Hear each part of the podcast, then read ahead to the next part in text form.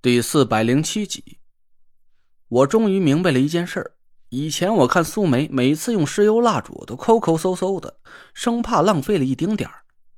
直到我亲眼看见了那一小碗炼出来的活人石油，我这才明白，原来这玩意儿竟然这么珍贵。别看我刚才被焚心床整整烧了十几分钟，但炼出来的活人石油却只有一个巴掌心大小的一碗。石油蜡烛啊，也不完全是用石油做成的。苏梅拿出一些白色的蜡油之类的东西捣碎，塞在一个陶土做成的模子里，然后往里倒了一小点石油。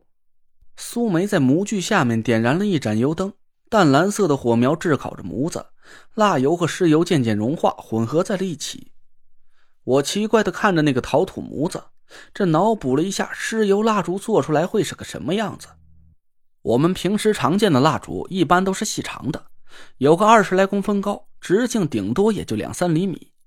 而这个模子的形状却很特别，我目测蜡烛的高矮呀，顶多也就三公分，但直径却差不多要有个六七公分的样子，矮胖矮胖的。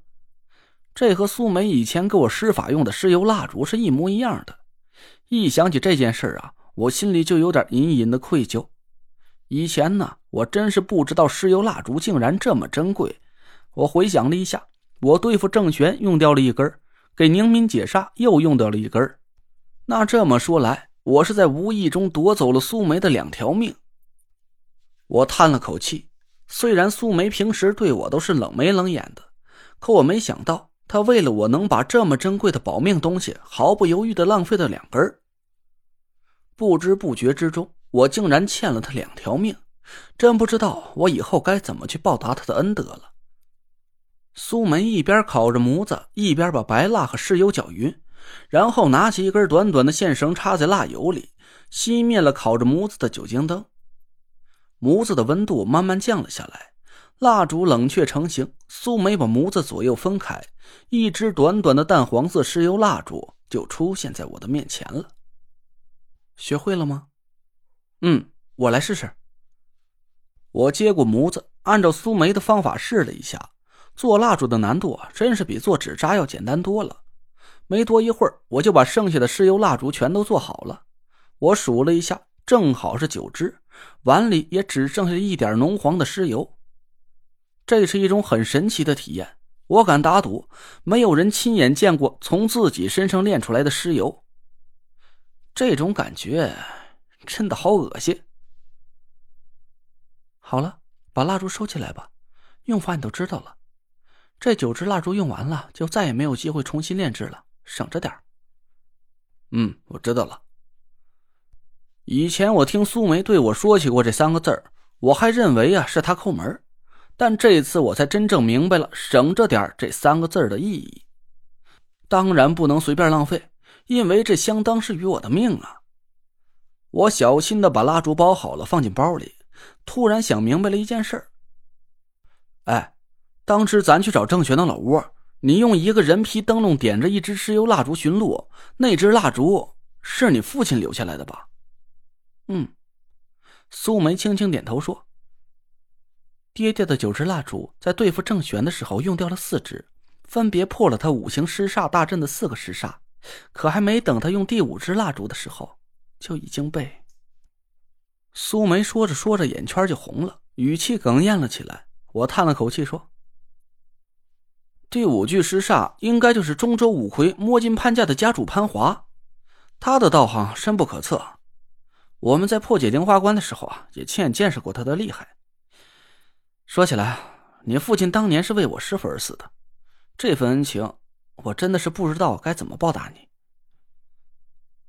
苏梅沉默了一下，终于止住了眼泪，说：“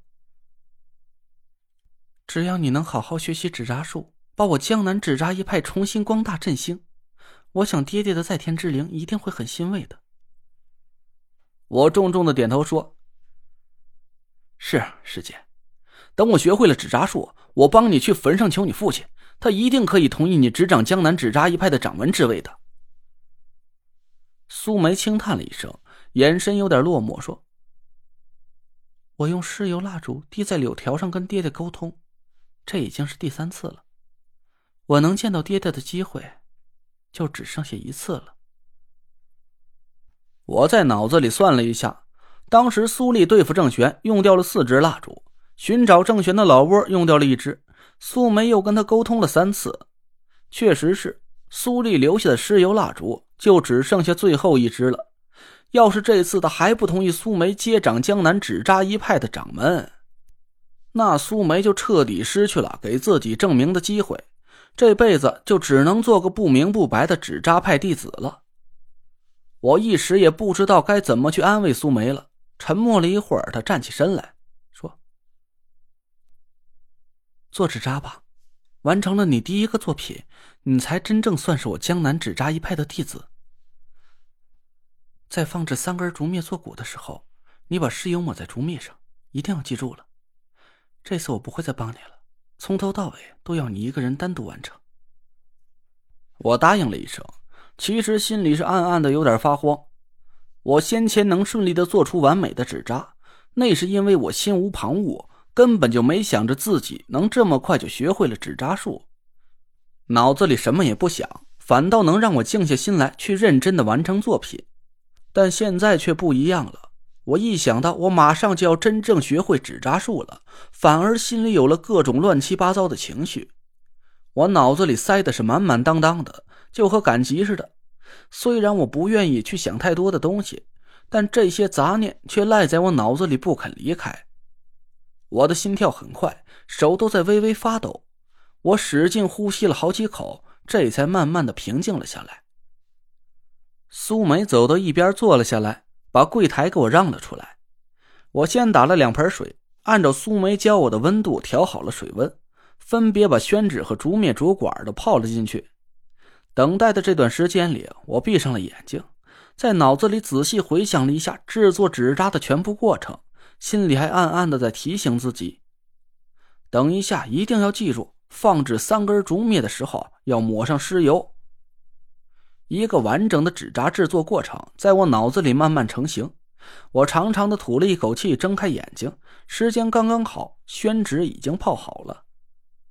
我仔细的捏着宣纸的边角，把纸从盆子里提出来，轻轻的放在玻璃板上铺平，慢慢的挤掉了气泡。我拿起小竹刀，深深的吸了一口气。我真正意义上的第一个纸扎作品就要开始制作了。